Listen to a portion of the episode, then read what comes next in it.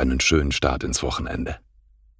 Die Tageslosung für heute Samstag, den 27. Januar 2024. Gott sprach zu Salomo, weil du weder um langes Leben bittest, noch um Reichtum, noch um deiner Feinde Tod, sondern um Verstand, auf das Recht zu hören. Siehe, so tue ich nach deinen Worten. 1. Könige 3, Verse 11 und 12.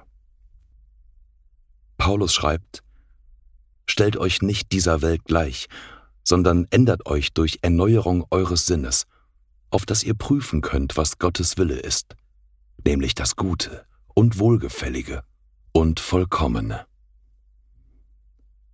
Römer 12, Vers 2 Die Losungen werden herausgegeben von der Evangelischen Brüderunität Brüdergemeinde.